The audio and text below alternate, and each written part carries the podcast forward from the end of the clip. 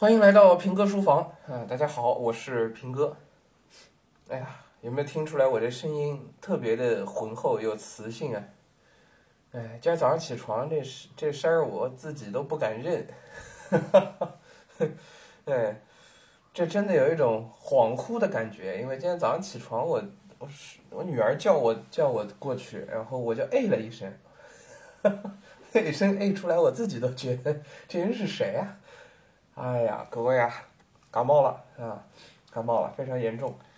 呃，其实已经有两天了，呃，精神状态还行，但是这声音已经完全没有办法工作了。呃，照照理说，今天应该是我这个呃牛年的第一个工作日啊。今天大年初三，大年初三，前两天家里也忙着是吧？从小年夜开始啊，连着四天我都没工作啊，家里头有事儿。各种各样的，其实挺好，过年嘛，是吧？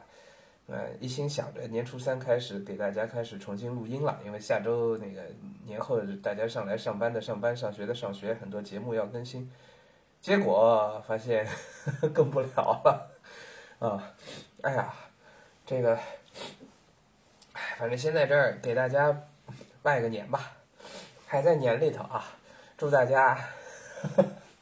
你们小年夜的时候，话说还看到我一段视频是吧？给大家拜年的，那是录在前几天，那录在，呃，小年夜是十号吧？录在八号还是七号的时候的？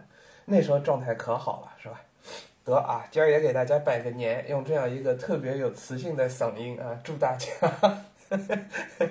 哎呀，新春吉祥，阖家幸福，各位同学百尺竿头更进一步，也祝大家牛气冲天，哎，好吧。